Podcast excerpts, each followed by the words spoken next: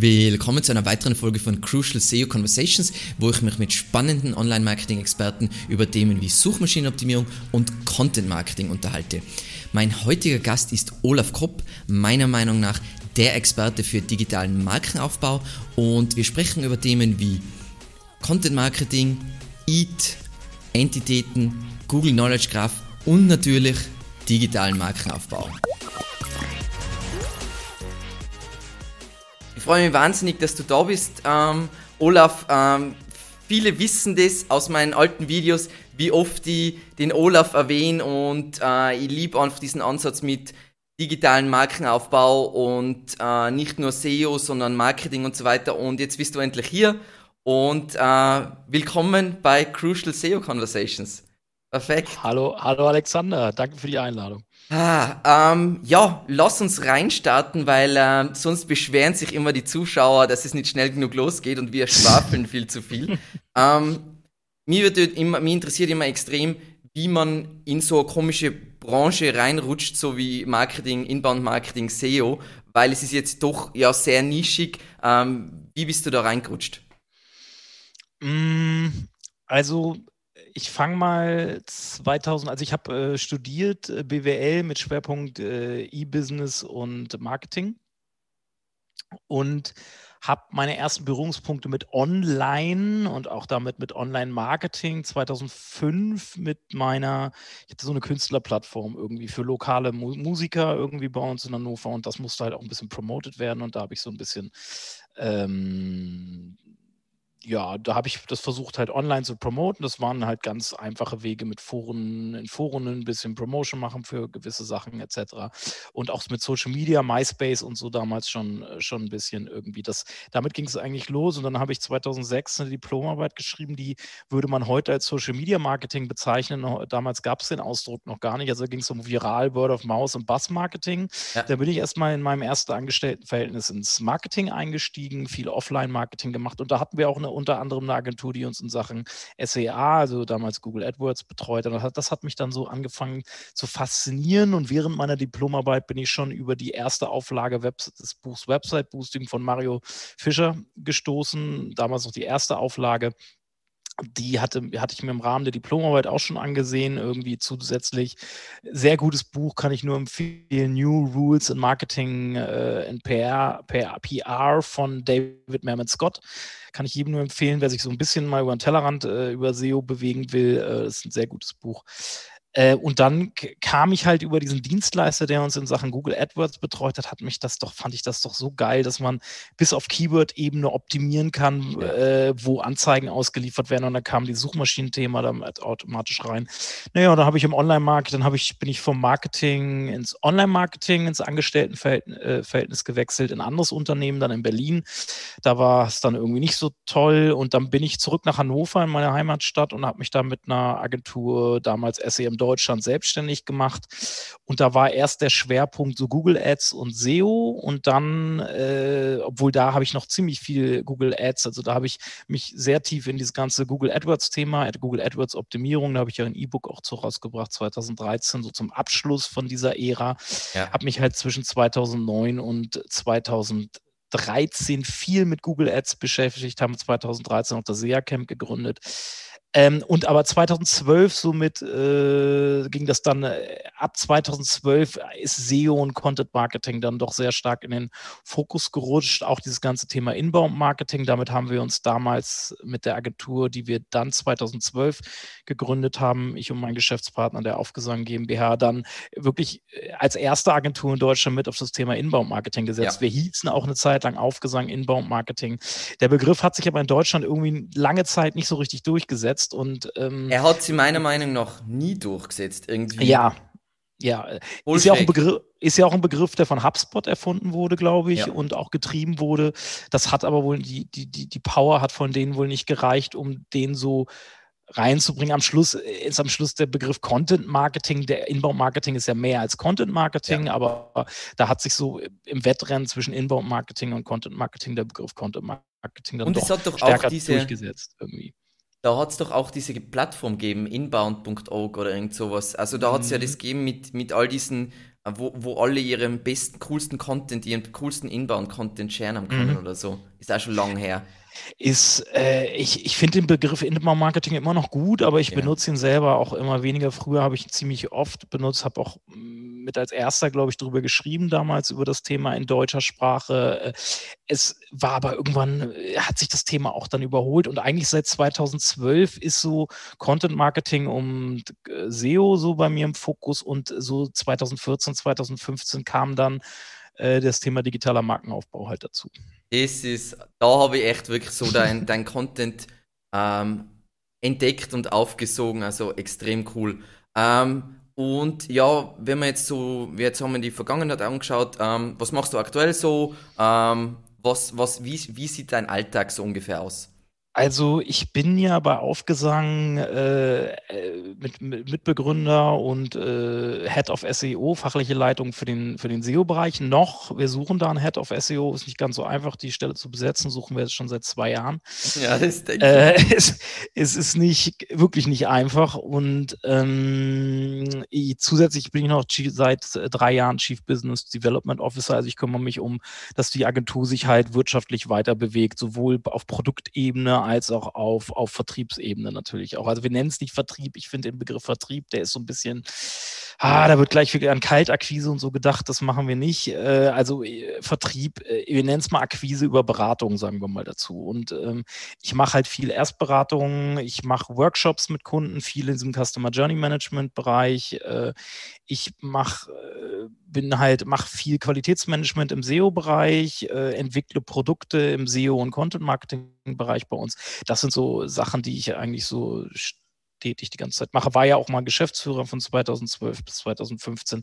Da habe ich gemerkt, dass diese so eine exponierte Stelle, die so weit weg ist vom Fachlichen, interessiert mich dann doch nicht so und bin dann halt wieder zurück ins Fachliche dann auch gegangen. Ja, sehr cool. Also das ist eben voll ähnlich wie wir das, also wir haben eben auch keinen Vertrieb, keine Sales. Ähm, funktioniert alles eher eben über Beratung. Inbau, ja. Inbound halt. Ja, ne? eben pur inbound natürlich. Und du bist der Coca-Cola-Fan, oder? äh, ich bin Zero, Coca-Cola Light oder Zero, ja. Sehr vernünftig. Ähm, ja, es klingt so, als ob, als ob du einen richtig coolen Job hättest. Was sind so die Sachen, die dir am besten gefallen, die was so wirklich so, wo du so die Zeit vergisst und so weiter? Mm, schreiben hm? und Podcasten. Okay. Das sind so, da bin ich so in meinem Flow drin oder sowas, was wir beide jetzt hier machen, ist ja auch Podcast, ist ja nicht, wie man es eben nennen will. Ne? Also für mich, ich nenne es jetzt mal Podcast, also so mit Leuten quatschen, so über so fachliche Themen, da, da gehe ich auch, vergeht die Zeit auch mal recht schnell. Viel tatsächlich äh, recherchieren, mich in Sachen tief eingraben, wie zum Beispiel das Entitätenthema, ähm, alles, was so, wo man so, wo man sich ein bisschen, wo man, wo die Oberfläche nicht reicht, wo man sich und wo man halt im Endeffekt so ein, sich so ein Sort Leader Knowledgement oder ein Thought Leadership äh, Wissen halt im Endeffekt aneignen kann, wo man halt die extra Meile im Endeffekt gehen muss, weil es eben noch keiner gemacht hat, sondern man sich äh, als Pionier quasi in so Sachen reinarbeitet. Das ist, das macht mir da, da, da auch teilweise wirklich Google-Patente und so, das macht mir schon Spaß. Es ist wahnsinnig anstrengend, aber so, sich mit Google-Patenten zu beschäftigen, aber es ist, es ist halt eine fundierte Art und Weise, sich Themen zu nähern, so und das ist halt, mag ich halt. Ja, ich liebe das, weil das haben wir ja im Vorbereitungsgespräch schon ein bisschen so besprochen. Ähm, wenn man deinen Content liest, dann habe ich immer das Gefühl, dass das nicht ähm, a copy of a copy of a copy of a copy of a copy ist, sondern dass das halt ähm, zum einen ist aus der Praxis, das heißt, das sind ja nicht wieder irgendwelche generischen Bullshit-Sachen, die theoretisch funktionieren könnten und so weiter. Und ich glaube, das ist extrem wichtig, aber extrem selten ist, meiner Meinung nach.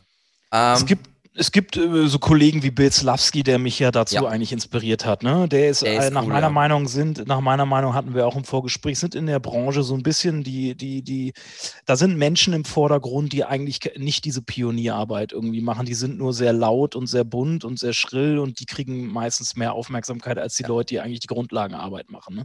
Absolut. Aber gut. Ja, das ist natürlich eine wichtige Frage, weil ich glaube, Musik spielt auch in deinem Leben, glaube ich, eine wichtige Rolle, oder? Oh ja, ähm, also, ja. Was hörst du bei der, bei der Arbeit für Musik? Weil das finde ich immer super spannend, weil dann lernt man ein bisschen so was Persönliches über die Leute. Ähm, ich komme ja, ich bin ja, also eigentlich alles, was schwarz ist und Seele hat irgendwie. Also ich stehe auf schwarze Musik, ähm, Soulful Musik. Äh, ich hab, äh, war selber Hip-Hop-DJ 20 Jahre lang, habe Mixtapes gemacht. Äh, höre tatsächlich weniger Hip-Hop in letzter Zeit. Ich versuche da so mal ein bisschen, was, was Deutschrap-mäßig und so abgeht, so ein bisschen versuche ich auf dem Laufenden zu bleiben, weil mich das interessiert, weil ich auch in dem Metier und der Branche auch mal, ich habe in der Musikindustrie auch gearbeitet, deswegen bin ich da, versuche ich da auch so ein bisschen am Ball zu bleiben, weil ich ja auch, auch Teile meines soziales Umfeld, also von Freunden und Bekannten sind noch viele Leute, die noch aus diesem, in diesem Musikbereich arbeiten so und ähm, das ist das ist so, ich höre meine Spotify Mix of the Week, das funkt, der Algorithmus funkt, funktioniert ja. da sehr gut. Da ist viel äh, Soul, Funk und, und, und ähm, so äh, Instrumental Hip-Hop viel drin, gerade aktuell. Das passt ganz gut. Ja, ja, ja. Also ich bin, ich bin ja so ein Wahnsinniger, dann habe ich wieder irgendein Lied gefunden. Ich höre alles mögliche, also von Elektro bis Gangster-Rap höre ungefähr alles. Mhm. Und dann habe ich immer so ein neues Lied und dann höre ich das die ganze Zeit auf Endlosschleife, so Echt? dass ich in so einer Trance bin. Also wenn ich jetzt zum Beispiel irgendwas recherchieren muss oder irgendwas vorbereiten und so weiter und voll so, dann habe ich so Endlosschleife, da, voll geil. Ah, ich liebe das. Könnte, das wäre nichts für mich. Also wenn ich, wenn ich dreimal einen Track hintereinander höre, wird er mir schon langweilig. Krass. Ja, das ist voll unterschiedlich. Ich habe da wirklich so, und dann ist das wirklich so, das verbindet, dann ist das voll verbunden mit diesem Song und wenn ich diesen Song dann höre, dann fällt mir das alles wieder ein und so. Mhm. Das ist richtig krass. Alles gut. Ähm, du machst ja jetzt offensichtlich schon sehr lange. Äh, was waren für dich so insgesamt im Marketing oder sagen wir mal eher Online-Marketing die Top 3 Game Changer? Also für dich persönlich und vielleicht für, für die Agentur und so weiter? Mm, also wenn man jetzt äh, also schon irgendwie im Bereich, wenn man so auf SEO guckt, äh, schon Hummingbird 2013 beziehungsweise 2012 Knowledge Graph Einführung in Kombination auch mit Pinguin und Panda 2012, weil das SEO vor 2012 hat mir nicht gefallen. Das war viel Spam, das war viel automatisiertes Scraping, ja. äh, Spinning, äh, PNBs, also äh, äh, eben Netzwerke, Link-Netzwerke. Das, das fand ich alles nicht so richtig. Das wirkte für mich nicht sinnvolles, das war für mich kein sinnvolles Marketing. Ja, Deshalb hat mich das bis absolut nicht. nicht.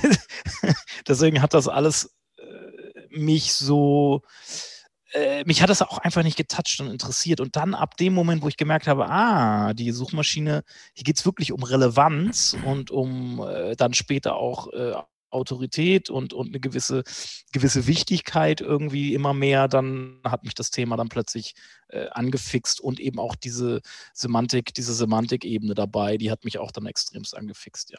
Ja, es war halt dieser Switch meiner Meinung nach von, weil ich bin ja grundsätzlich eher der Tech-Nerd und bis 2012 war es halt so, wenn du gut warst in diese in Automatisierung und diese ganzen Sachen laufen lassen und so weiter, war es genial und danach war es dann auf einmal Marketing. Und das ist ja immer, was ich jetzt mittlerweile predige, hey, wenn du gut bist in Marketing, dann ist SEO nicht dein Problem, dann sollte es schon klappen. Genau, und SEO ist dann eigentlich äh, der Neben, der positive Nebeneffekt. Ne? Und das genau. ist halt, und deshalb, deshalb sehe ich mich ja selbst auch so ungern als, wenn ich als SEO bezeichnet werde, weil ich bin, dann ist mir der Begriff Marketer einfach lieber so.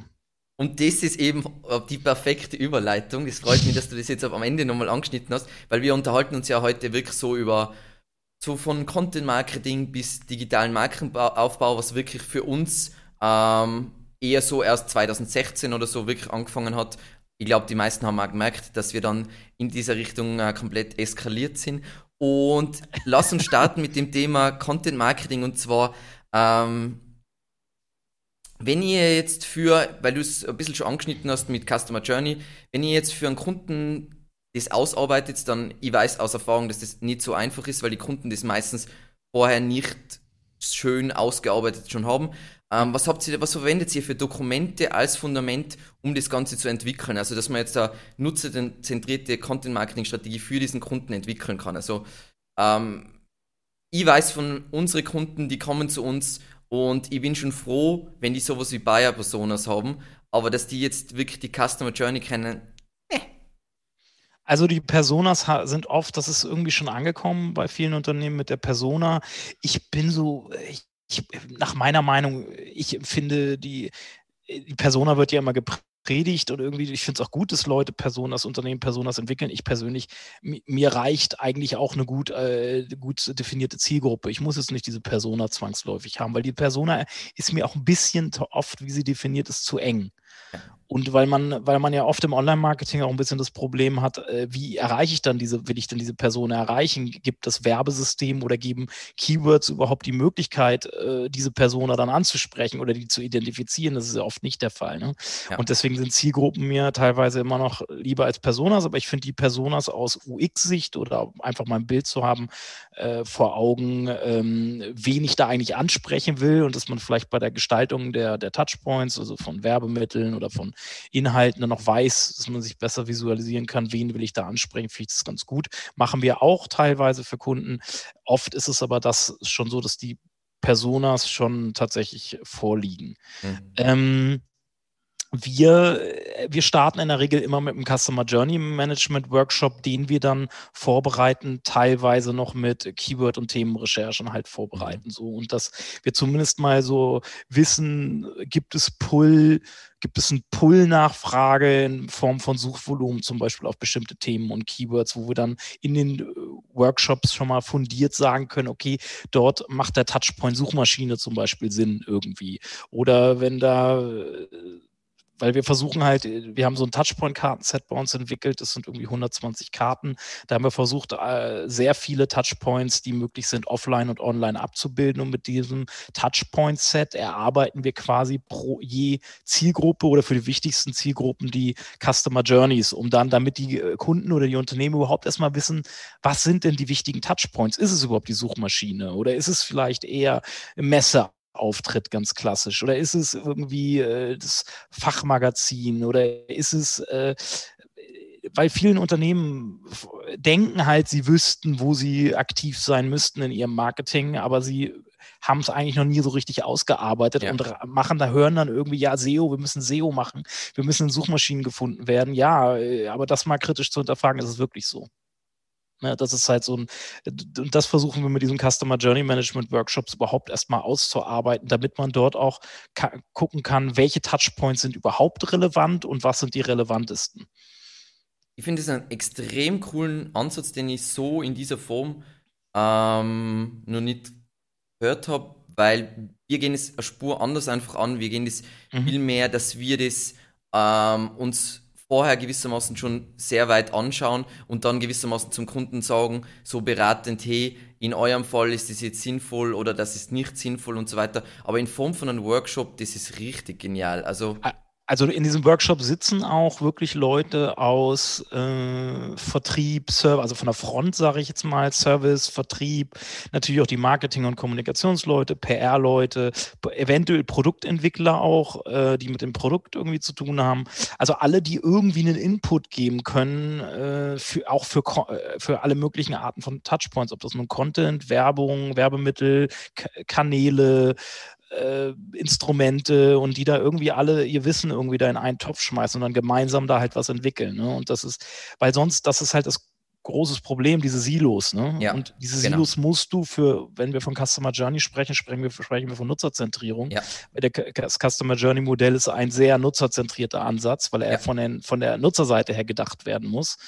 Und dann musst du halt so viel Information wie möglich vom Nutzer halt äh, auch haben oder von potenziellen Kunden noch haben, um, um überhaupt mehr, du musst sehr viel erfahren und wissen über deinen, über deinen, äh, über den Nutzer beziehungsweise potenziellen Kunden oder bestehenden Kunden, damit du überhaupt äh, nutzerzentriert agieren kannst. Ne? Es ist also ich bin voll überzeugt von diesem Ansatz, weil wir das, ähm, wir schauen uns das dann sehr, sehr klein gedacht an, aus Sicht von, gibt es jetzt Pull-Potenzial eben ähm, für diesen spezifischen Kunden? Wenn nein, dann ist erledigt. Und wenn ja, dann kommen wir an diesen Punkt, den, den du jetzt besprichst und den macht sie ja gewissermaßen vorher schon. Das ist Cool, das ist ein cooler Ansatz. Ähm, ja, aber ich kann, dir, ich, kann dir, ich kann dir auch kurz sagen, warum wir überhaupt dazu gekommen sind. Wir sind ja als Agentur eigentlich klassische Kanalwerkbank gewesen. SEO-Agentur, AdWords-Agentur, Content-Marketing-Agentur, äh, PR-Agentur. So. Das, ist so, das sind so einzelne Disziplinen, äh, die halt eine Werkbank für die einzelne Disziplin benötigen. Und wir hatten, haben halt immer häufig hatten wir irgendwelche Lead-Agenturen, die oft Kreativ- oder Werbeagenturen waren, die irgendwas Strategiemäßiges ausentwickelt haben und wie uns dann vorgesetzt wurde, äh, irgendwas theoretisch ausgearbeitetes vorgesetzt, das wir dann in der, in der Praxis umsetzen sollten in unserem Kanal ja. und dann gesehen haben, äh, das geht gar nicht, wie die sich das Kollegen sich ja. das überlegt haben. Und wir wollten halt auch selber in den strategischen Lead kommen und deswegen sind wir auf diese Workshops und auf dieses, äh, dieses Customer Journey-Thema schon länger bei uns, aber deshalb sind wir auf dieses Workshop-Format gekommen, damit wir endlich mal nach unserer eigenen äh, ganzheitlichen Strategien auch Sachen umsetzen können. Cool.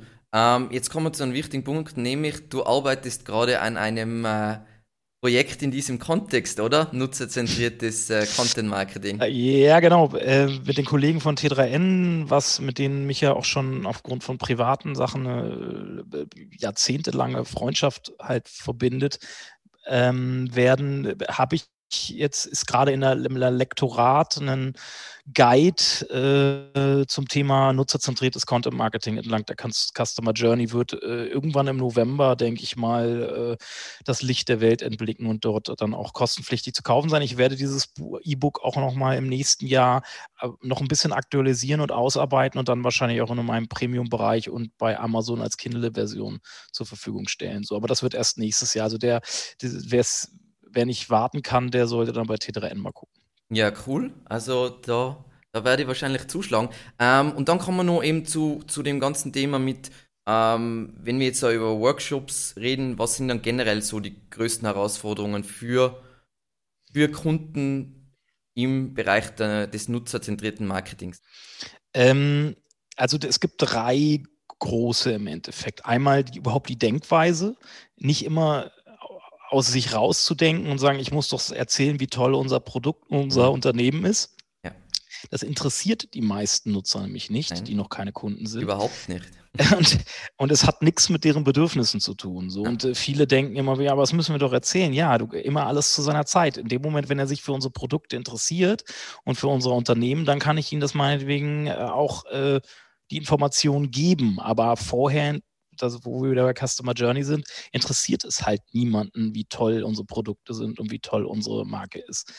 Und dann auch noch Unternehmensstrukturen. Also ich habe es vorhin angesprochen, mit Silos lässt sich kein nutzerzentriertes Marketing machen, weil dann die Touchpoint, jeder, jedes Silo irgendwie das Touchpoint, die, die Touchpoints so gestaltet, wie es wie Sie es meinen, dass es richtig ist und dass da keine Abstimmung besteht zwischen den Silos und nachher trifft der Nutzer auf einen Touchpoint, der ist irgendwie, der fühlt sich irgendwie ganz anders an oder ist inhaltlich ganz anders mit anderen Botschaften äh, bestückt äh, wie der andere Touchpoint und das wirkt sich dann negativ auch aufs Markenimage natürlich aus, ne? weil es keine Konsistenz in den Touchpoints und dann hast du äh, das Markenempfinden ist dann gestört dadurch. Ne? Es gibt im schlimmsten Fall gibt es sogar Widersprüche, was dann zu, zu Vertrauensverlust halt im Endeffekt führt. Ne? Das ist äh, Widersprüche, wenn irgendwas nicht stimmig ist, dann ist man immer vorsichtig so und sagt sich, hm, so komisch irgendwie, da stand das, da stand das, passt irgendwie nicht zusammen so. Ne?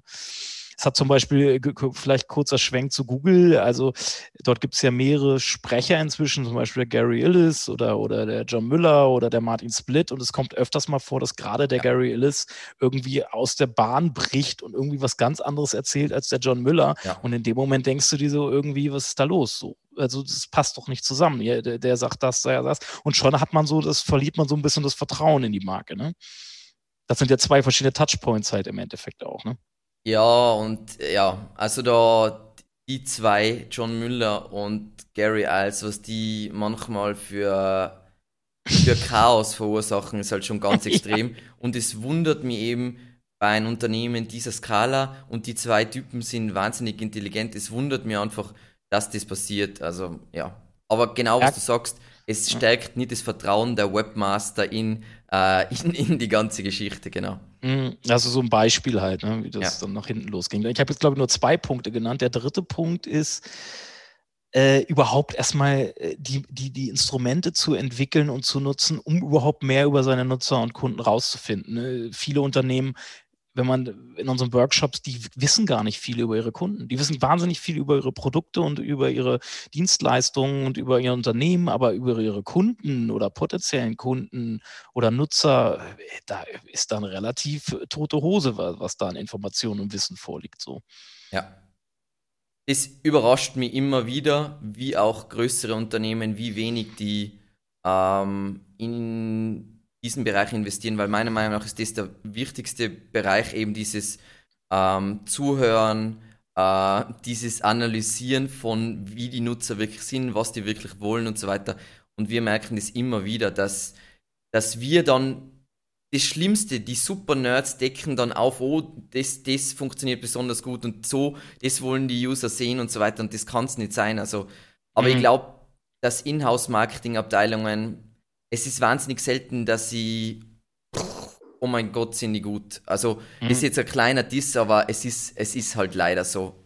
Hm, da sind wir wieder bei, ich möchte es nicht oft genug sagen, aber äh, Marketingleitung und so, da fragst du dich auch teilweise, wie die es in diese Position geschafft haben. Aber ich, ich kenne da eine extrem gute Geschichte, die jetzt, die werde ich dir vielleicht danach erzählen, weil die wäre ein bisschen hart, äh, von, von einem Getränk, was jeder kennt, aber egal. Mhm. Ähm, lass uns zum nächsten Thema und ein bisschen so. Ich weiß nicht, was du meinst. Ja, ja, du wirst es sehen.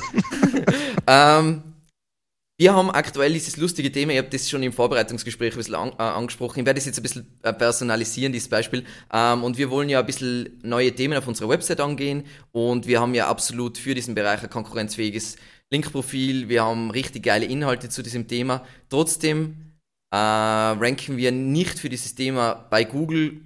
Und äh, wie kann ich analysieren, für welche Themen Google mich relevant und wichtig hält? Ähm, ja gut, wenn ich nicht ranke, scheint äh, mich Google für nicht so relevant zu finden. Das habe ich schon festgestellt. Sagen wir es mal so.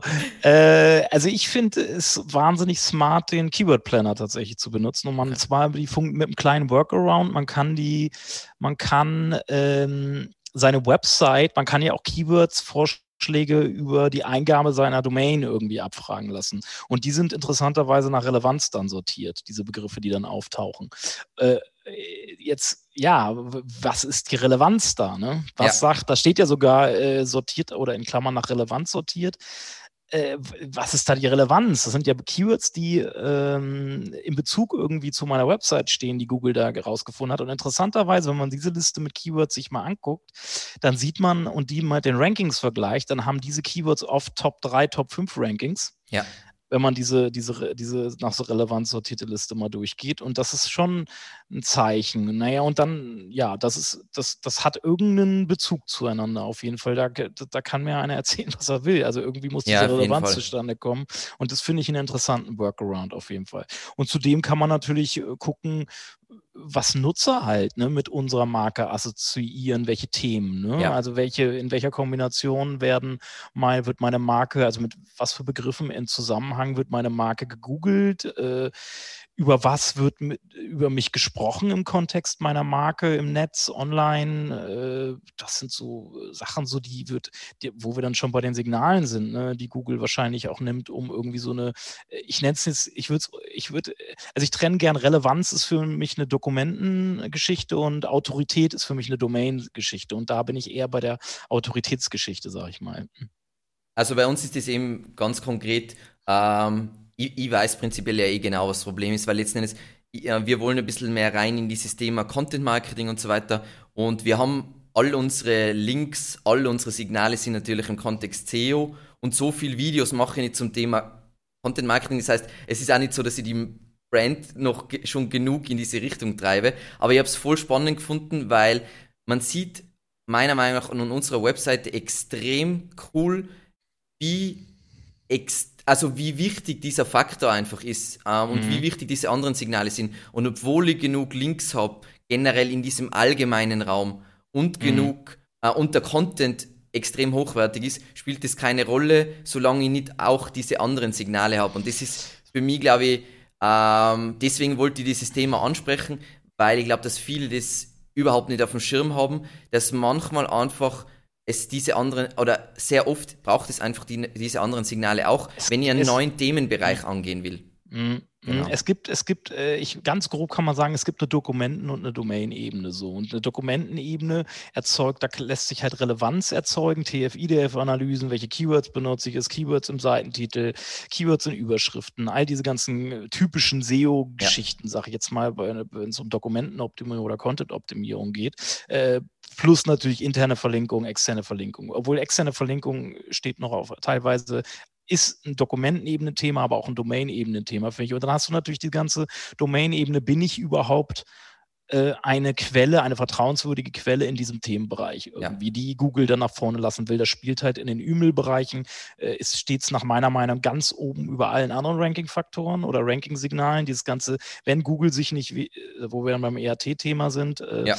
Ähm, wenn sich Google nicht im E-Mail-Bereich nicht sicher ist, dass ich vertrauenswürdig bin, wird mich Google nicht auf erste Seite lassen. So. Und das ist, äh, bin ich mir ziemlich sicher, dass das so ist. Und in abgeschwächter Form wird dieses ERT-Thema auch bei den nicht-E-Mail Themen eine Rolle spielen und damit spielen. Sagen, wir beide mit unseren Seiten gehören ja nicht in den Ümelbereich, jetzt sage ich mal. Ne? Wir gehören in den, äh, und bei uns, wir, wir haben es ja beide erkannt, dass da irgendein Zusammenhang äh, bestehen muss, ja. weil wir beide irgendwie viel Content-Marketing schon lange machen und darüber ja auch unsere Rankings beobachten und, und Sichtbarkeiten beobachten, welchen Themenbereichen die sind, für welche Keywords. Und dann stößt man automatisch von alleine darauf, dass da irgendein Zusammenhang bestehen muss. Und so ist, bin ich ja auch auf das Thema, haben wir es ja nicht ausgedacht, sondern, sondern ich habe das irgendwann äh, aufgrund der Erfahrung mit der eigenen, mit den eigenen Website-Projekten, habe ich gesehen, es gibt's, äh, dass es da irgendeinen Faktor geben muss, der nichts mit dem Dokument direkt zu tun hat. Ne?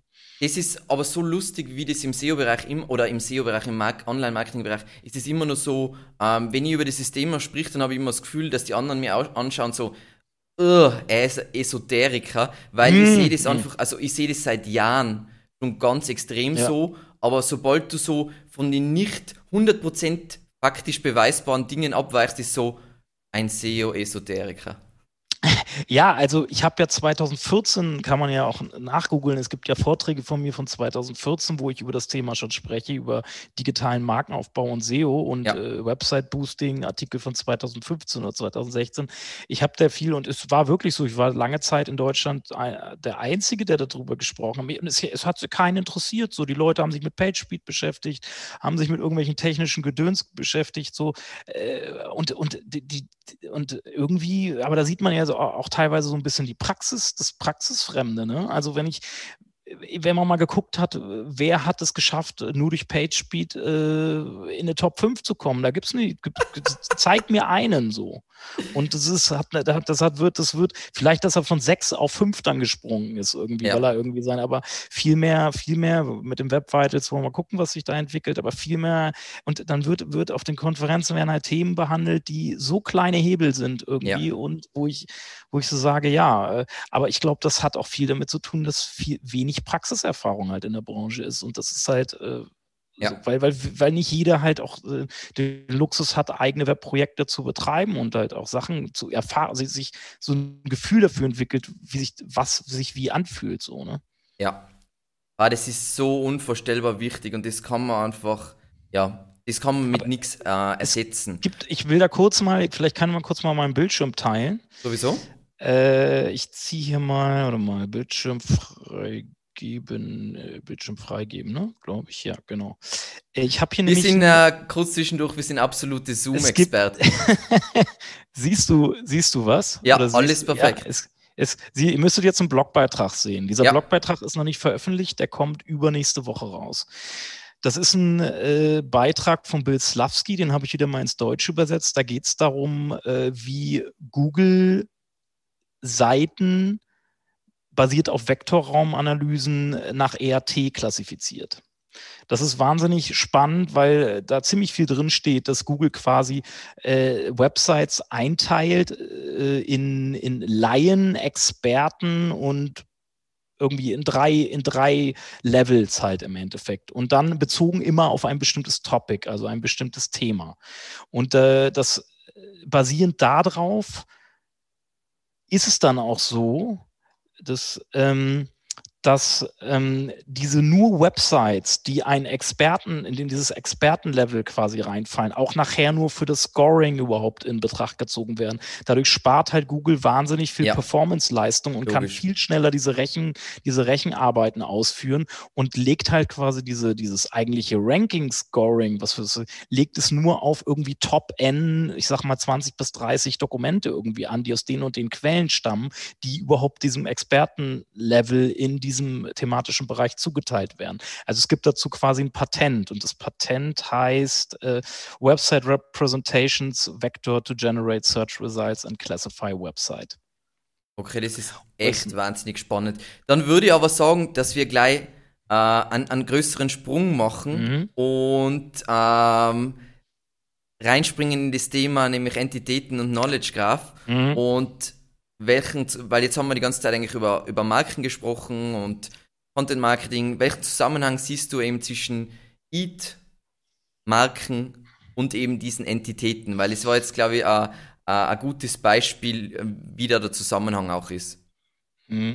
Ich würde da kurz nochmal meinen Bildschirm nochmal teilen, weil ich habe, ich habe, äh, wir sind ja hier experimentierfreudig. Jetzt müsstest du so eine etwas äh, verschwurbelte Grafik von mir sehen, die ich ja. da gebaut habe. Ähm, dort habe ich mal versucht darzustellen, wie überhaupt so eine, so eine Information, so eine, so eine Struktur, so eine Informationsstruktur, sage ich mal, rund um Entitäten überhaupt äh, aussehen könnte. So. Ich habe mir viel mit Entitäten beschäftigt, viel mit Google-Patenten, also irgendwie hunderte, mindestens so knapp 100 Google-Patente zu dem Thema Entitäten und Semantik irgendwie mir angeguckt und daraus ist halt im Endeffekt so eine sowas entstanden, hat sich so ein Bild entwickelt, wie das Ganze mit diesem mit so, so einer entitätenbasierte Indexierung, aber nachher auch äh, Einordnung im Endeffekt von Entitäten irgendwie stattfinden könnte.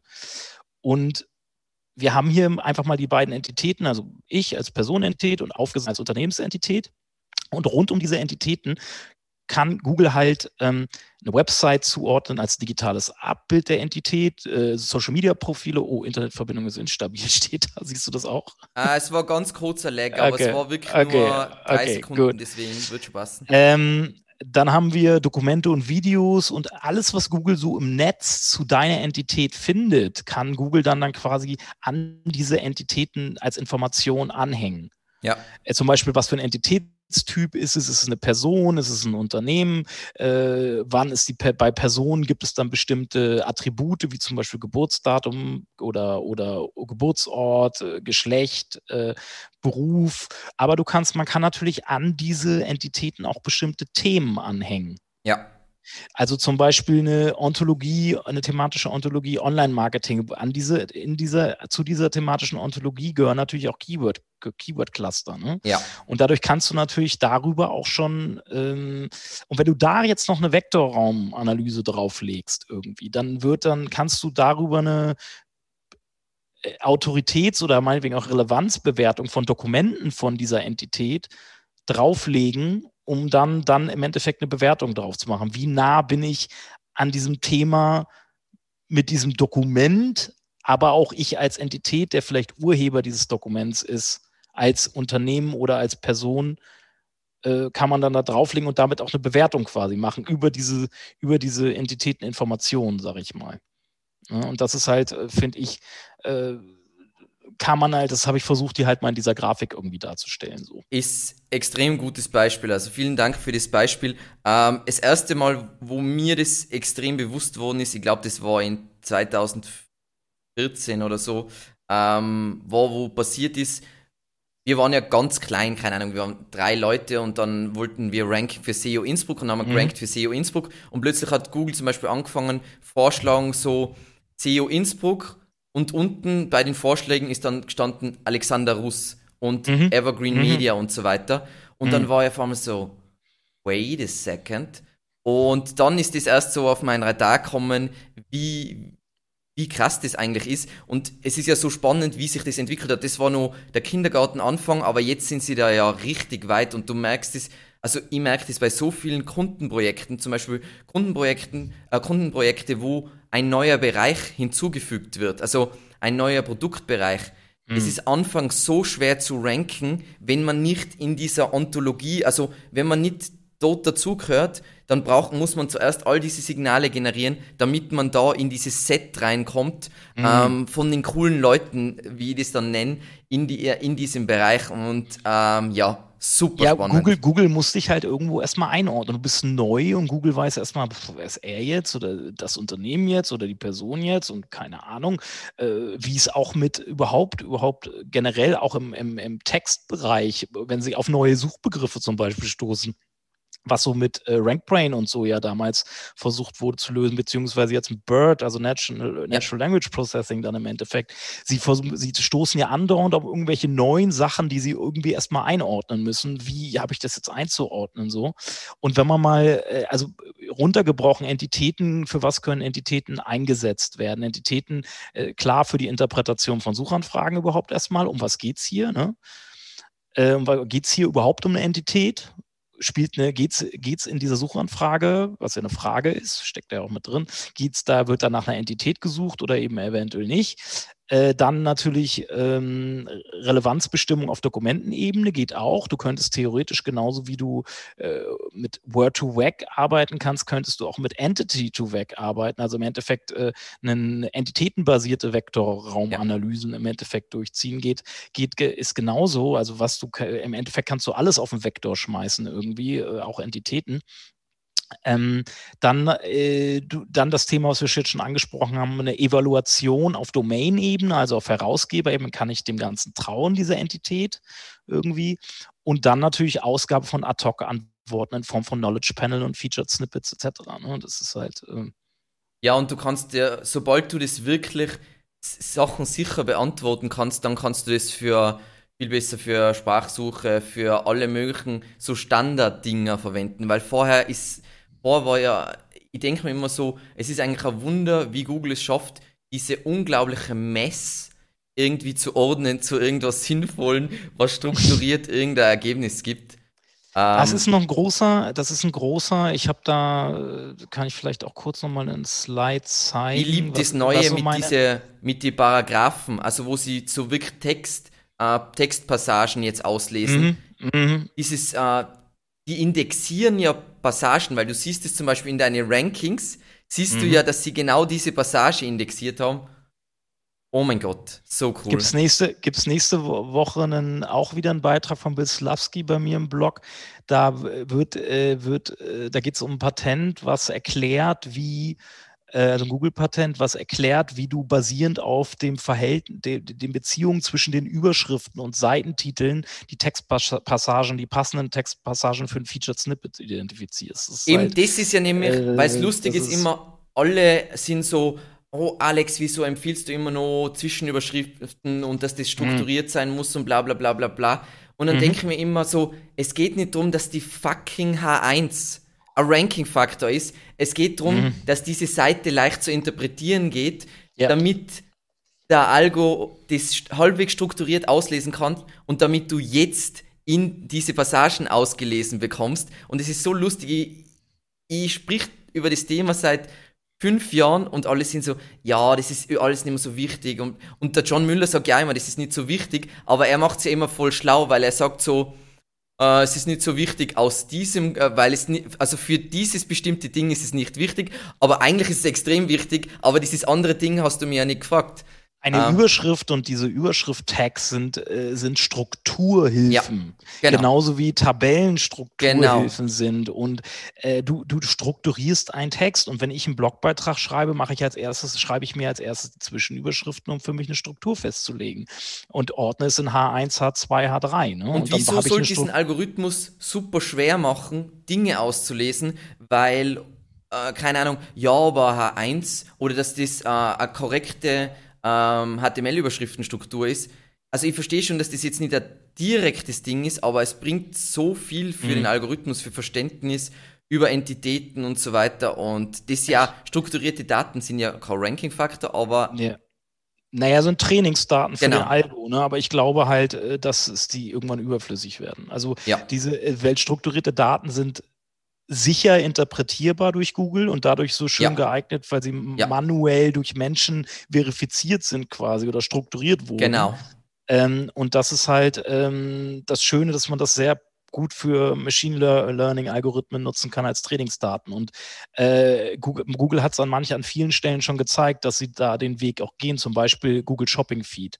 Da sollten am Anfang wurden die Webmaster oder die Online-Shop-Betreiber animiert, äh, die Daten strukturiert auszuweisen und ein Jahr später hieß es dann, brauchen wir brauchen die strukturierten Daten nicht mehr. Wer kennt es jetzt selber? Genauso was ist es jetzt mit Social-Media-Profilen im Knowledge-Panel. Brauchst du auch nicht mehr ausweisen. So. Ja. Es, es, man merkt es halt immer wieder und ich habe jetzt noch mal kurz, um das äh, vielleicht um das Entitätenthema noch mal, da ist wieder so eine Theorie von mir, die ich kurz mal mit einem Grafik vielleicht zeigen will. Und zwar, ich glaube ja, dass, dass ähm, Google, weil du ja auch gefragt hast, wie, äh, also wie weit ist Google damit Entitäten und semantischer Suche und so.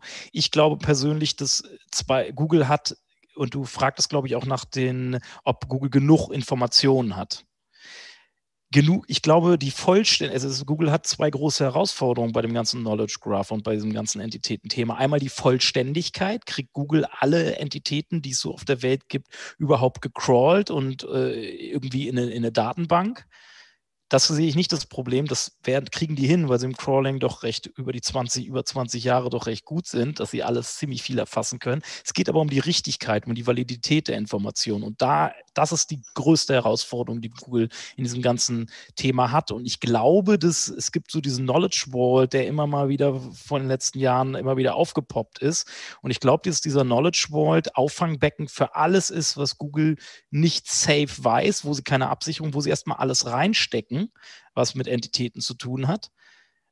Und im Knowledge Graph dann wirklich aber nur das auftaucht, was verifiziert ist und validiert ist, wo sie ziemlich sicher sind, dass es wirklich der Wahrheit entspricht. Weil das ist eigentlich eben das, was ich gemeint habe mit dieser Mess, dass das Internet so ein Mess ist. Es ist ja, ähm, wenn man sich jetzt diesen Knowledge Graph anschaut, dann ist da eigentlich relativ wenig drin bisher. Und das war eigentlich, was ich gemeint habe mit, mit genug, habe ich gemeint, haben sie schon genug also dass man es wirklich sinnvoll verwenden kann, genug Entitäten, die sie wirklich verifiziert haben. Und mhm. also ich finde es immer relativ mager, wenn ich mal, wenn ich mal so, so einen Entity Search anschaue, was da bis jetzt drin ist, denke ja. ich so, ja. ja. Hm. Es ist, äh, ich glaube, da ist aber unter der Haube noch viel mehr. Also die haben, hätten theoretisch, haben die viel mehr da liegen, aber sie, gerade weil diese Knowledge Panel sind ja so präsent in den, präsent in den SERPs und man sieht ja immer, wie die Leute sich lustig machen, wenn irgendwie in den Knowledge Panel irgendwelche falschen Informationen ja. drin stehen. Da sind die natürlich extrem ja. vorsichtig für was, was sie da in diesem Knowledge Panel präsentieren. Da müssen sie schon ziemlich sicher sich sein, dass das auch richtig ist. Ne?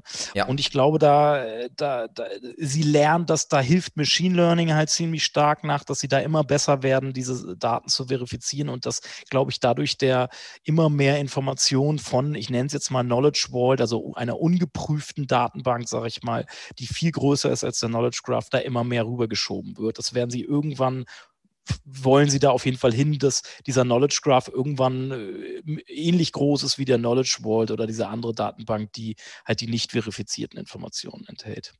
Okay, das ist wirklich wahnsinnig spannend, weil das war eben genau das, was ich mit dieser, ähm, was ich mit dieser Frage eben gemeint habe, weil das, das mit diesem Knowledge Vault und so weiter, ich habe diesen Begriff mal gehört, aber ich habe jetzt nicht gewusst, ähm, dass gewissermaßen, es gibt diesen Knowledge Vault, wo all das Zeug drin ist, was alles noch nicht so top-notch ist oder was einfach nicht, mhm. wo es keine Garantie gibt, dass das, dass das stimmt. Mhm. Ja, das ist cool. Sehr cool. Also das ist, ich habe es hier auch nochmal, äh, da nochmal mit ein bisschen weniger Gedöns drum. Also im Endeffekt Knowledge Graph validierte Daten, Knowledge Vault nicht validierte Daten. Ne? Äh, das ist, und die manuell validierten, strukturierten Daten, die können äh, theoretisch direkt in den Knowledge Graph gespielt werden, weil sie ja irgendwie manuell irgendwie geprüft sind, äh, muss aber nicht. Dann wird natürlich noch eine Relevanz, ob nun Knowledge Panel ausgespielt wird oder nicht, hat ja natürlich auch wieder was mit Relevanz zu tun. Ne? Das heißt ja nur nicht, das heißt ja nicht automatisch, nur weil ich äh, strukturierte Daten angebe, dass ich automatisch ein Knowledge Panel bekomme oder so. Ja. Das, das ist ja auch immer so eine Mythos, der da irgendwie besteht, eine Zeit lang bestanden hat. Auch ich benutze ja. strukturierte Daten und dann äh, wird das schon irgendwie im Knowledge Panel irgendwie auftauchen. Irgendwie. Es hat da, äh, wie gesagt, das letzten Endes, wie man ein Knowledge Panel kriegt, ist meist bei Wikipedia oder bei dem, du hast ja früher ein Knowledge Panel gehabt, wie heißt nochmal die alte Seite, wo man sich früher so einfach eintragen hat können? Äh, das Yahoo-Verzeichnis oder was? Oder? Ja, auf jeden Fall. Äh, Wie, ach, Wikidata meinst du? Ja, Wikidata, Wikidata genau. Ja. Da hat's mhm. ja. Aber ich glaube, jetzt aktuell hast du dein Knowledge Panel wieder, ist es wieder weg, oder? Habe ich gesehen. Nee, oder? mein Knowledge Panel ist da. Ah, ist da, okay. Mein Wikidata-Eintrag wurde gelöscht, aber ja. der war unabhängig eh vom, vom Knowledge Panel okay. so. Also das er hatte nichts gebracht. Er hat da, also gefühlt hat äh, Google da für mein Knowledge Panel nichts aus Wikidata gezogen. Das stammt alles noch äh, aus anderen Quellen. Ja, cool, voll spannend. Ich sehe schon, dass wir mit der Zeit nämlich voll eskalieren. Ich habe es nämlich gewusst, dass wenn ich mit dir quatsch, dass es genauso laufen wird. Ähm, deswegen machen wir jetzt mal einen Sprung zu äh, eben digitalen Markenaufbau, weil es ist meiner Meinung nach das, was auch die Zuschauer am allermeisten bringt und vor allem, wenn sie diese Denkweise verstehen und diese wirklich implementieren, das ist, wo das Gold begraben ist. Und da kommt jetzt meine erste Frage, nämlich, warum ist eine starke Marke online in Bezug auf die Algorithmen der unterschiedlichen Plattformen, sie Google, was auch immer? Wie gesagt, wir denken ja outside the box. Ähm, wieso ist es so wichtig? Und ob du irgendwelche vielleicht Beispiele dazu hast?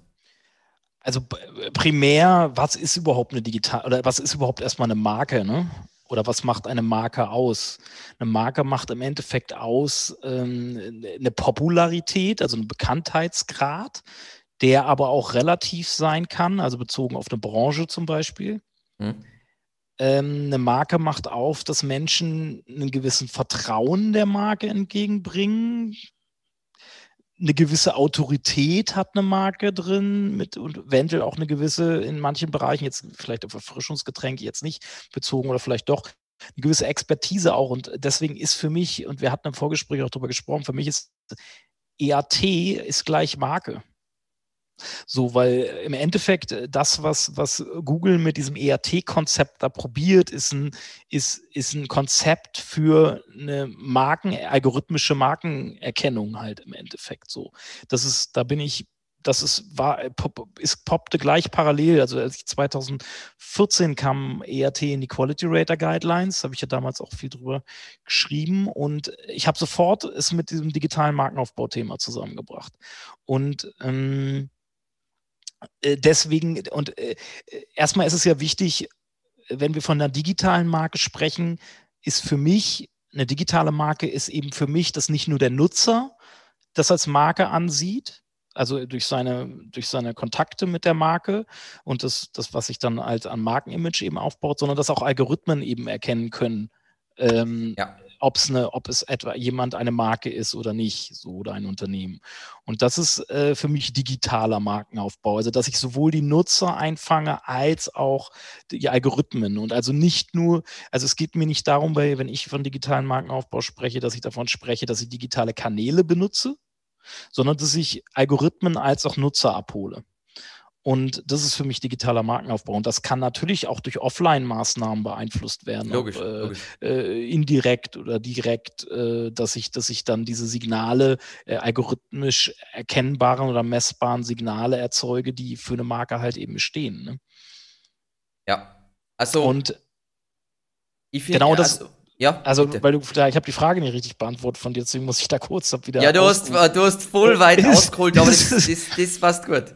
Ähm, und zwar wichtig ist die Marke einmal klar für den Nutzer, dass, dass, dass, dass am Schluss in der Customer Journey, wenn jemand sich äh, für ein Produkt oder eine Lösung sucht und dafür bereit ist, Geld auszugeben, dass ich aufgrund meiner meines Markenimage und meiner Markenwahrnehmung bei ihm eigentlich der einzig mögliche Anbieter bin, ja. im besten Fall. Oder zumindest einen Vorteil habe in einem Relevant Set der möglichen Anbieter. Ja und dadurch natürlich meine Abschlussraten direkt beeinflusse. Weil ich glaube, dass wir reden immer von Conversion-Optimierung und hier AB-Test und dies und das, alles wichtig und gut. Ich glaube aber, dass die Marke mindestens genauso wichtig ist wie Conversion-Optimierung für Conversion-Optimierung. Ja. Und das ist halt, weil ich sehe es ja selber, wenn ich, wenn ich, wenn ich, ich, also ich bin ja extremer Feind von, von diesen ganzen, also es geht nicht um die Tricks, weil wenn die Marke stimmt, dann werden die Leute einfach viel mehr ähm, sich gefallen lassen. Natürlich werde ich es nicht absichtlich schlecht machen, aber Leute bemühen sich einfach viel mehr und sehen das ja. Das ist ja auch so das Gefühl, wenn man eine Tasche hat mit einer Marke drauf. im Vergleich zu irgendeiner Tasche, ist, schlagt sich ja schon bei der, bei dem, bei dem, wenn ich beim, beim Warenkorb bin und da funktioniert was nicht, mhm. ich will ja diese Tasche und nicht irgendeine mhm. Tasche. Genau, genau. Und äh, deswegen ist es für mich ist es für mich grundlegend. Also Markentraffic ist, ich habe ja auch mal einen, äh, diverse Beiträge zum Thema Markenaufbau geschrieben und habe da mal verglichen die Conversion Rate von wiederkehrenden Besuchern, also Marken Traffic halt, also das ist für mich Markentraffic oder Leuten, die über Markenbegriffe gekommen sind, ist die Conversion Rate deutlich höher, logischerweise, als von no Leuten, die einen Erstkontakt mit uns haben. Ja. Das ist einfach, das, das, musst du keinem erklären, das ist ganz logisch so. Und deswegen ist Marken, Marke halt so extremst wichtig für die Abschlussrate so. Und die, ähm, und die Leute, und auch wenn ich eine Marke bin, kann ich auch mehr Geld verlangen. Also siehe Apple. Ne? Also äh, du zahlst für, für ein Apple-Gerät das Doppelte bis Dreifache für einen, als für ein Gerät ähnlicher Leistungs, mit einem ähnlichen Leistungsmerkmalen. Ne? Was natürlich auch wieder was mit Usability zu tun hat, ist also der Nutzererfahrung mit dem Produkt, aber eben aber auch mit der Marke Apple, ne? Extremst. Ja. So, die haben es halt, und das ist ein ganz wichtiger Punkt. Ähm, und natürlich auch um äh, Word of Mouse und, und, und, und, und Weiterempfehlungen und so, hat auch viel mit Marke zu tun. So. Und ähm, und dann geht es natürlich, kommen wir zu den Algorithmen. Der Google-Algorithmus ja. ist halt, haben wir jetzt auch schon viel drüber gesprochen, ist extremst markenfreundlich so. Und äh, wenn ich eine starke Marke in einem Segment bin, dann, dann, dann muss mich Google vorne mit reinnehmen. So. Und, ja. ähm, äh, da, und äh, natürlich, wenn da noch guter Content dazu kommt und die Relevanz des Contents stimmt, dann bin ich halt ganz oben so. Ne? und nicht nur, also eine Marke, für mich ist, glaube ich, die Marke wahnsinnig in Form von, meinetwegen von ERT unter anderem, ist für mich wahnsinnig in, wichtig, um überhaupt erstmal auf der ersten Seite zu erscheinen. So. Und das ist, ähm, weil das ist halt natürlich der Sweet Spot und wo Google natürlich auch hinsichtlich Nutzererfahrung äh, keine großen Fehler machen darf. So. Absolut. Na, also wir sehen es bei unseren Kunden ähm, plattformunabhängig ähm, es ist so leicht, einen neuen Channel zu starten, wenn du als Ausgangspunkt eine starke Marke hast, dann ist Suchmaschinenoptimierung voll leicht, dann sind Aspekte von Suchmaschinenoptimierung leicht wie Linkbuilding oder mhm. was auch immer du machen willst. Mhm. Ähm, es ist leicht, Reach zu kriegen auf Instagram, mhm. es ist leicht, Reach mhm. zu kriegen auf Facebook, weil die ja alle, die Algorithmen sind ja alle nicht so, oh mein Gott, die sind voll äh, speziell, sondern die haben irgendwas mit Interaktion und so weiter. Und wenn ich eine Marke bin, habe ich mehr Interaktion wie etwas Vergleichbares ohne Marke und so weiter. Also du hast da diese coole Studie gemacht, äh, Studie gemacht über Klickrate. Ich sage zu, zu, Kunden sehr gern, ähm, ultimative äh, Snippet-Optimierung. Du bist der Brand. dann, mhm. dann, dann kannst du, dann ist es egal, ob das Snippet der perfekte Clickbait-Snippet ist. Äh, dann funktioniert es einfach, weil dann wird der User sogar teilweise schauen, oh, eh, da sind in den Top 5 sollte auch dieses Ergebnis dabei sein und mhm. dann klicken sie halt auf Nummer 4 und also, dadurch wird es wieder rearranged, dass du Also, also Google, Google hängt ja von sich aus teilweise die Brand hinten dran. Ja. Ne? Und die werden sich dabei schon was denken, ja. weil die denken sich, okay, wenn ich die Brand, wenn die mich als Brand erkannt haben, das passiert ja nicht mit jedem, wo sie die Brand irgendwie hinten ja. anhängen. Das passiert meistens mit denen, wenn sie dich als relevante Brand in dem Segment erkannt haben, erkannt haben. Genauso wie sie dir übrigens auch nur rich, rich Snippets geben, wenn du eine Brand in dem Segment bist. Die Sterne kriegt nicht jeder. Die Sterne ja. kriegt nur derjenige, der auch das verdient, sich verdient hat irgendwie. Ja. Genauso mit den FAQs inzwischen. Die FAQ-Snippets, die wird auch nicht mehr jedem angezeigt irgendwie. Äh, okay, das habe ich nicht gewusst. Ja. Weil achte mal, acht, achte mal drauf. Also ich habe jetzt, am Anfang wurden diese FAQ-Snippets, sobald jedem. strukturierte Daten jedem angezeigt. Ja. Das haben sie inzwischen wieder äh, doch deutlich runtergefahren, weil das halt auch ziemlich viel benutzt haben irgendwann. Also wir, das, wir verwenden das ja bei unserer Seite, eigentlich bei allen wichtigen Unterseiten, bei unseren Kunden und uns ist jetzt noch nicht aufgefallen, dass die, dass das jetzt nicht, weil ich habe mich immer schon gewundert, wie sie so extremes Feature einführen können und es wird jedem angezeigt. Ich war so, was? Das mhm. machen sie ja normal mhm. nie. Mhm. Nie machen sie. Naja, bei, den Sternen, bei den Sternebewertungen haben sie es auch gemacht. So, genau ja, das, das war richtig übel. All, mhm. äh, weil es ist ja, jeder Kunde fragt immer wegen diesen Sternen und es war, mhm. es war ziemlich funny, wo dieses, ähm, jetzt das äh, Review Rich Snippet Google Update ausgerollt ist, so. Aber das sind halt, das, das ist wieder so Praxiserfahrung. Ne? Du siehst es Website und sich, ah, das muss, das muss irgendwas mit der Brand zu tun haben. So. Ja. Und da sieht man halt, wie, wie, dass dieses Thema Brand für Google so extremst äh, wichtig ist, so weil sie da das halt für die einfach ein, ein, Sicherungsanker ist, um, um halt Qualität in den Suchergebnissen irgendwie zu garantieren. Ne? Ich glaube, dass Marke generell wichtig ist, weil, äh, weil es einfach für Menschen funktioniert. Dieses Konzept ist ja, gibt schon seit Jahrtausenden und und wir sind ja so aufgebaut, dass Marke, alle sind, werden beeinflusst von Marken und sind fokussiert auf mhm. Marken. Mhm. Und natürlich ein Algorithmus, der Menschen zufriedenstellen will, damit er äh, dann Ads verkaufen kann, der muss das natürlich äh, sehr gut lösen, dieses Problem mit Marken. Mhm. Und mhm. ja. Ähm, daraus ergibt sich natürlich ein massives Problem, nämlich sagen wir, ähm, wir starten mit einem neuen Unternehmen oder wir sind ein kleineres Unternehmen. Womit sollte ich anfangen, um eine digitale Marke aufzubauen? Und wie kann ich den digitalen Markenaufbau beschleunigen? Weil ist natürlich immer die typische Frage. Mhm. Also ich kann mit dir mal so eine Checkliste durchgehen, die ich im Rahmen von meinem Premium-Content halt zur Verfügung stelle. Ja, das wäre natürlich eine feine äh, Geschichte. Okay, dann äh, ich mal das haben wir nicht abgesprochen, alles vorher, ne? Das ist alles ganz Alles spontan. spontan. Wir machen alles spontan. Das ist mir extrem wichtig. Also wir haben hier, ich habe mal so eine im Rahmen von einem Beitrag, den ich zum Thema ERT-Optimierung geschrieben habe, so eine Checkliste erstellt. Also da habe ich ja am Anfang ausreichende Menge an themenrelevanten Content, weil am Schluss geht es darum, um Konkurrenzen, äh, geht es da zwischen Themen und Marke, äh, nee, zwischen Themen und Marke und Themen hängen immer mit bestimmten Begriffen zusammen. Hm? die halt für ein bestimmtes Thema stehen.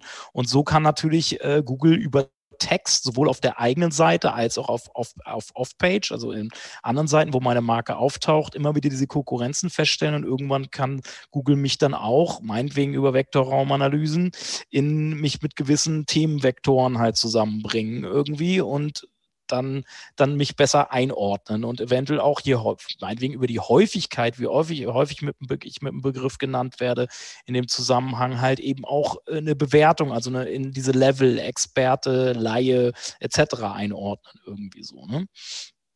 Dann haben wir äh, der Zweck einer Website und der Inhalte sollte immer den Nutzer im Fokus haben. Gut, das ist äh, klingt logisch, ne? reden wir immer so, nutzerzentriert arbeiten eh, äh, immer auf den Nutzer gucken.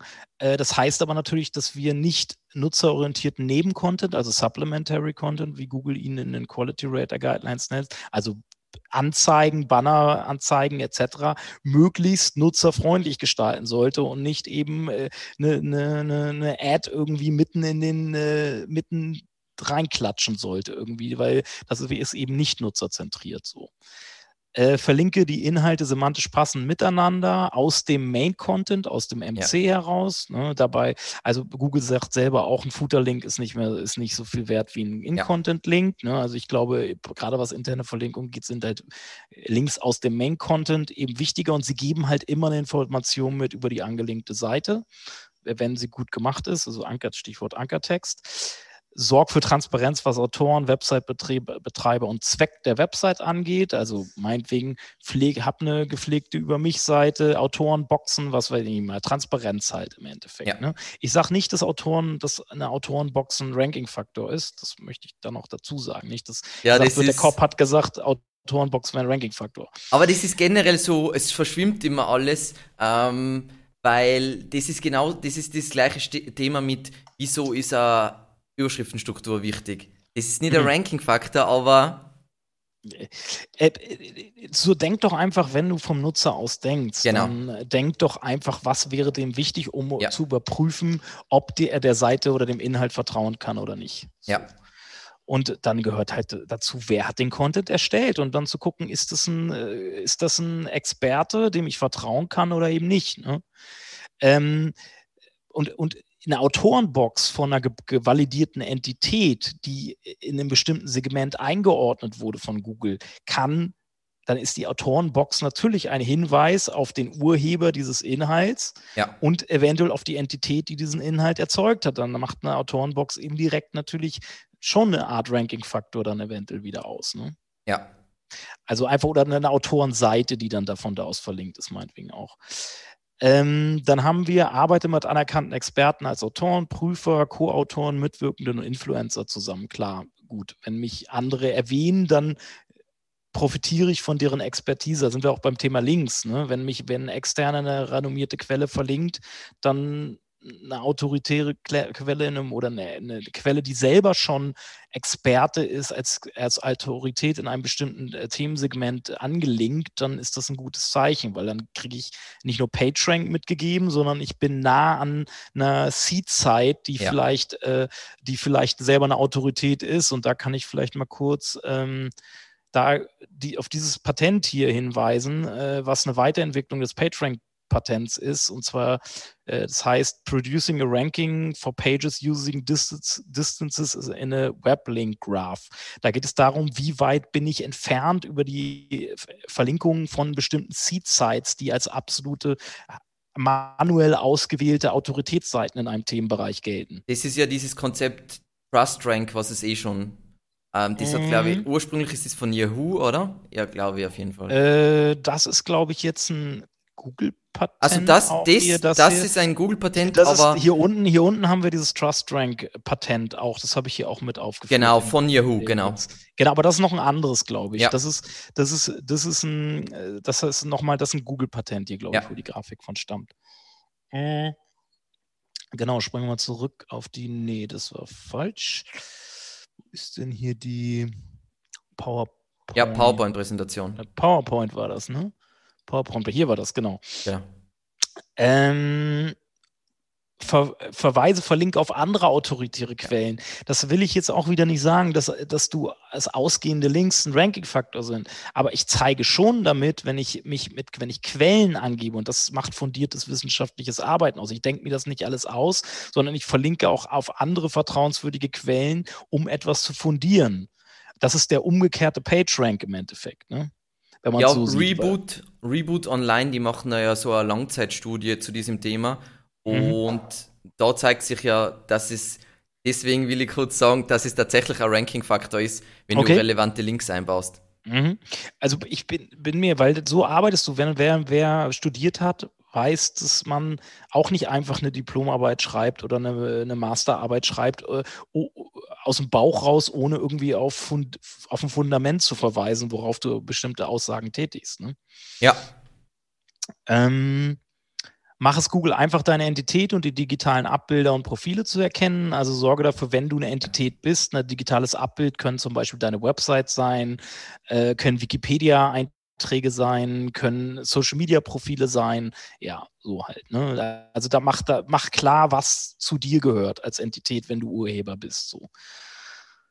Ähm, schaffe regelmäßige Konkurrenzen, da sind sie wieder außerhalb deiner eigenen Website durch Marketing und Kommunikation und positioniere dich dadurch als Marke erkennbar für Google. Positionieren heißt in einem bestimmten thematischen Umfeld ne, oder Segment oder mit in mehreren. Aris, ich liebe, okay, diese Checkliste ist wirklich, wirklich ein Traum, weil es ist eben ähm, gewissermaßen dieses klassische Eat aus den Quality Rater Guidelines vermischt mit Praxis, ist richtig cool. Also, also bist, hast du, hast du Premium-Content? Bist du Premium-Membership? Noch nicht, nee, aber, nicht. aber bald. Du, du, du hast mich überzeugt.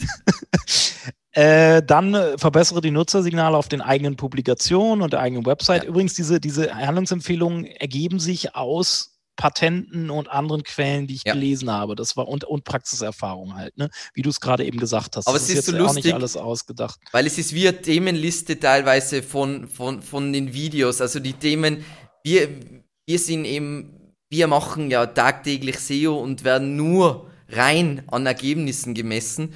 Und es sind genau diese Dinge, um die wir uns die ganze Zeit kümmern. Also, mhm. ähm, wenn Kunden, wenn wir zum Beispiel merken, dass die jetzt so, ähm, they slack off with their marketing, dann sind wir immer so, du verstehst schon, gell? Also, dieses Offline-Marketing hat Auswirkungen auf dein, ja. äh, also dein Offline-Marketing hat Einfluss auf Online-Marketing. Das heißt, yeah. du kannst nicht yeah. ersetzen, weil es passiert so schnell. Alle sind ja besessen von mein äh, Schimpfwort des Jahres, nämlich Kostenoptimierung. Und Da sind wir übrigens wieder bei den Silos, die wir vorhin angesprochen haben. Ne? Genau. Sie, mhm. also voll viele glauben immer, sie können eines mit dem anderen ersetzen und ähm, sehe überhaupt nicht so. Also ich bin zum Beispiel auch nicht so SEA gegen SEO oder so, mhm. sondern mhm. ich will alles machen. Ich will jeden Channel machen. Einer meiner ersten Vorträge damals auf der Campix 2011 war äh, SEO, SEO äh, Synergien zwischen SEO und ja. SEA. So. Hm, das war, weil es ja damals noch ich im SEA-Teil auch recht will. Ich war immer, ich bin immer, ich sehe mich auch immer als immer noch und damals auch als Schnittstelle zwischen, zwischen denen. Ich, mir hat ein Kanal und ein Instrument nie gereicht, weil ich eben immer an, an Synergien glaube irgendwie. Auf jeden Fall. Aber Olaf, es war extrem cool. Wir müssen jetzt ein bisschen zum Abschluss kommen, aber mhm. es ist noch nicht vorbei, ganz wichtig für alle Zuschauer. ähm, also, diese Frage kann ich mir jetzt selber schon beantworten, äh, aber die habe ich vorher auch schon gewusst, nämlich, wenn ich jetzt äh, digitalen Markenaufbau lernen will, was sollte ich mir reinziehen? Also, für alle, die zugeschaut haben, äh, Content von Olaf Kopp. Ähm, und wo sollte ich anfangen? Auf wen sollte ich hören? Hast du nur irgendwelche Empfehlungen?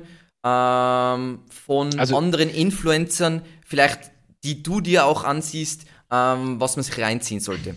Also äh, du, du machst extrem gute Sachen. Also ich muss sagen, da Dankeschön. auch erstmal Chapeau. Ähm, also du, äh, du machst, was du an Content raus, raus, raushaust, ist krass so. Also Dankeschön. Da, weiß nicht, was du sonst noch so am Tag machst, aber ich mache nur Videos die ganze Zeit. Ähm, das würde ich mir, also da, wenn die Leute, die sind ja eh schon, die sonst würden sie ja nicht gucken, sind ja eh schon bei dir. Oder vielleicht bekommst du ja von, durch mich noch ein paar neue ja, das hoffe ich. Leute, die, die da äh, auf jeden Fall der Alexander macht gute Sachen, dem aus auch eben auch nicht so, so ein Basic-Kram nur.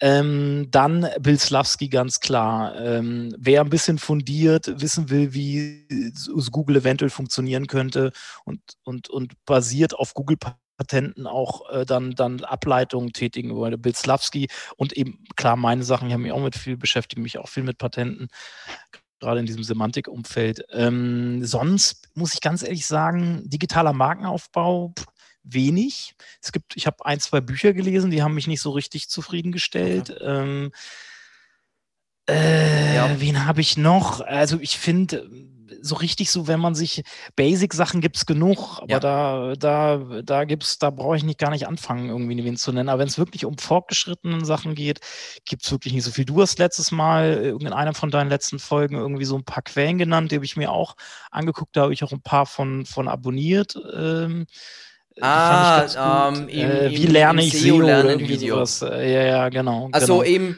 ähm, es, es, vieles von diesem richtig coolen Content ist leider ähm, Im Untergrund, also niemand, der zu einer Konferenz geht, kennt auch nur einen einzigen von diesen Leuten, mhm. die, die da erwähnt habe, sie ähm, Kaiser the Sage oder Kaiser the Sage, Sage habe ich früher auch viel gelesen. Genau, oder C. Carter, der ist halt, mhm. der kommt extrem aus dem Black Hat-Bereich, aber wenn du dir zum Beispiel äh, ansiehst, wie der das ganze Thema Marken ansieht, äh, äh, äh betrachtet oder was extrem cool ist, was er beschreibt, ist, was passiert durch Mobile, nämlich dass alles in Silos ist, ganz, ja, also dieses okay, Thema, was du eh okay. eh schon, mhm. alles ist extrem in Silos und der Browser hat eigentlich noch relativ wenig Aufmerksamkeit und das Marken das nicht verpassen dürfen. Also mhm. wir haben mhm. diese Silos und der Browser kriegt nur noch viel weniger Attention, wie er früher bekommen hat und das ist jetzt, mhm. jetzt noch kein Problem, wird vielleicht mhm. irgendwann ein Problem werden und mhm. deswegen ist es so wichtig, dass sie ähm, ich muss ja nicht alle Channels machen, aber die Channels, die zu meiner Story passen, die muss ich komplett ownen. Sei es, keine Ahnung, mhm. ähm, es gibt eine Firma in Innsbruck und Innsbruck ist ein kleines, da wohnen 140.000 Leute, die richtig krass im Fitnessbereich abgehen. Aber schön da. ja, voll schön. Es richtig krass gehen, abgehen auf Instagram. Ähm, für uns war das eben YouTube, weil einfach YouTube ist auch was, ich liebe einfach Video und ja. Ja, Olaf, ähm, es war extrem cool. Ähm, ich würde das sehr gern nochmal wiederholen. Äh, mhm. Vielleicht in ähm, spätestens einem halben Jahr, weil mhm. ich liebe deinen Content und wir verstehen uns sonst auch extrem gut. Vielen, vielen Dank, dass du da warst. Und ja, hoffentlich bis bald. Viel Erfolg und ja. Bleib gesund. Ciao.